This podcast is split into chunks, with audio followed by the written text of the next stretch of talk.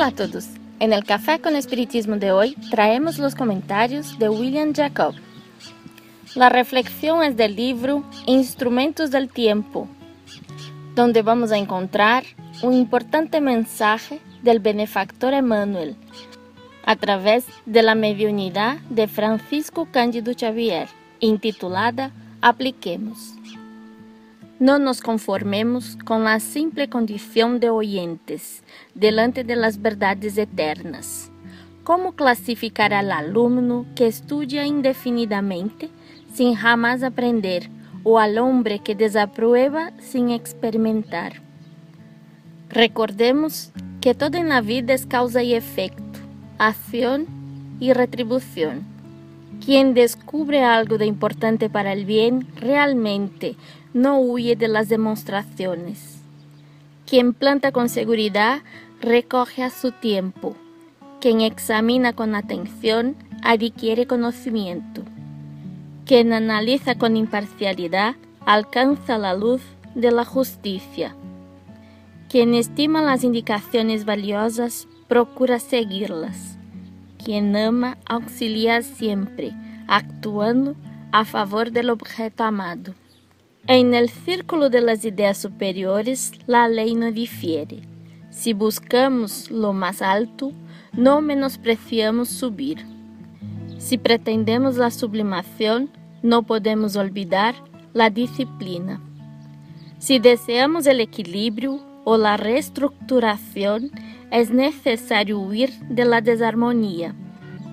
Si intentamos la convivencia con las claridades de la montaña, no podemos sumergir el corazón en las sombras del valle. Si aspiramos a la resurrección, no menospreciaremos el acto de renovación. Si soñamos con la esfera mayor en la amplitud de nuestros proyectos e ideas, es imprescindible volar en el campo restringido del yo, a la gloria de la vida universal. Las comparaciones sencillas nos recuerdan las obligaciones complejas ante las leyes que nos rigen.